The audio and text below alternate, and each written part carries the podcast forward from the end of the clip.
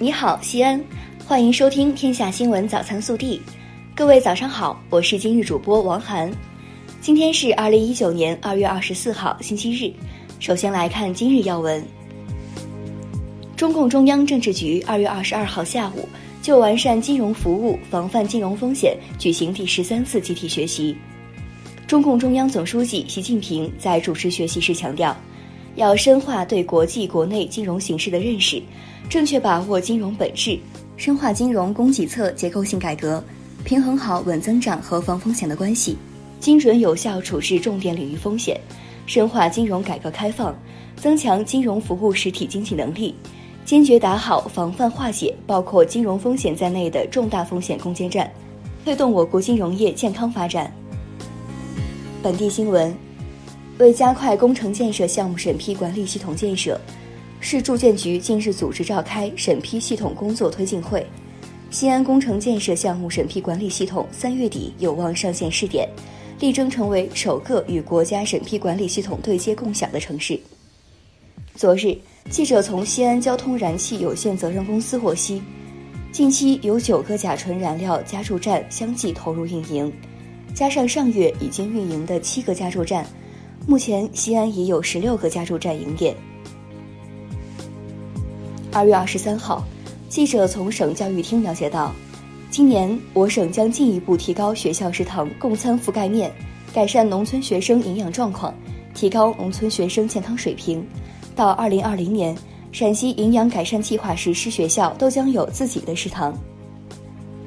位于高新区的渝化一路断头路是我市今年计划打通的道路。昨日，记者来到道路建设现场，看到工人们仍在加紧建设。据悉，渝化一路西半幅主车道已完工，道路计划将于年底贯通。根据西安市断头路三年清零方案。二零一九年，西咸新区需打通四条断头路，位于丰西新城的秦皇大道是其中之一。目前该路段施工招标已完成，计划今年三月十五号开工建设。假冒伪劣产品装进知名调味品的包装袋里，就变身为太太乐、木糖香、莲花等知名品牌的调味料。二十二号。西安市中院公开审理了这起涉及太太乐等品牌基金的假冒注册商标标识案。暖新闻：昨日上午，西安交通大学第二附属医院教务部工作人员王灵珠老师，途经五路口地铁站附近时，突然遇一名路人晕倒在地，不省人事。王灵珠毫不犹豫冲上前伏地跪着实施心脏复苏和人工呼吸，对患者紧急施救。随后，男士被急救车送往西安交通大学第二附属医院进一步治疗。近日，咸阳国际机场一小伙大哭，民警了解到，小伙服役五年，第一次回家却错过航班。民警建议他改签，但小伙算过路费后，将所有钱都寄给了不富裕的家里，身上没有多余的钱。机场民警立即凑钱帮他买了第二天的机票。国内新闻，当地时间二月二十二号，美国总统特朗普在白宫椭圆形办公室会见正在美国进行第七轮中美经贸高级别磋商的习近平主席特使、中共中央政治局委员、国务院副总理、中美全面经济对话中方牵头人刘鹤。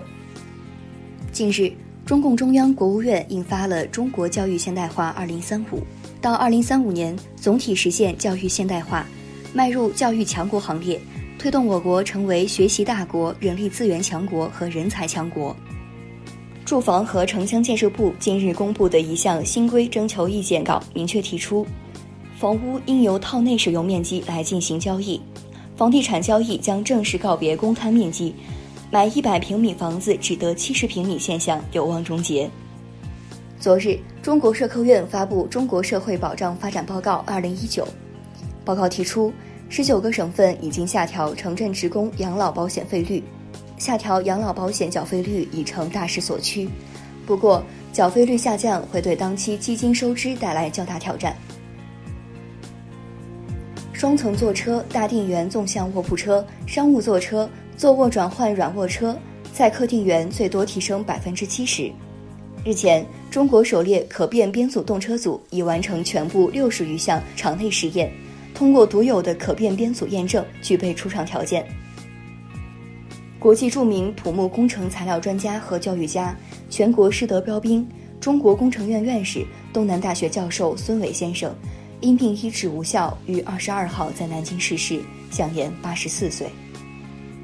昨日，内蒙古锡林郭勒盟西乌旗银曼矿业公司车辆往井下运送工人过程中，由于刹车出现问题，车辆失去控制发生事故，共造成二十人死亡，三十人受伤。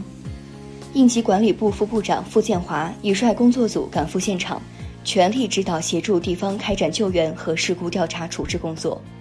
二十二号，浙江台州临海公安通报，男子带妻女开车涉水发生意外一事。梁某一共两次带妻女涉水越野，第一次朋友帮忙将车拉出，再次尝试涉水过溪时车辆熄火，梁某爬到车顶获救，妻女逃生时被冲走。微调查。近日，山西运城某开发商规定，其下属小区楼盘禁止养犬，客户只有同意才能购买。开发商工作人员说，这是应居民要求，也是看到恶犬伤人的新闻触目惊心，最终决心打造无狗社区。你怎么看？更多精彩内容，请持续锁定我们的官方微信，明天不见不散。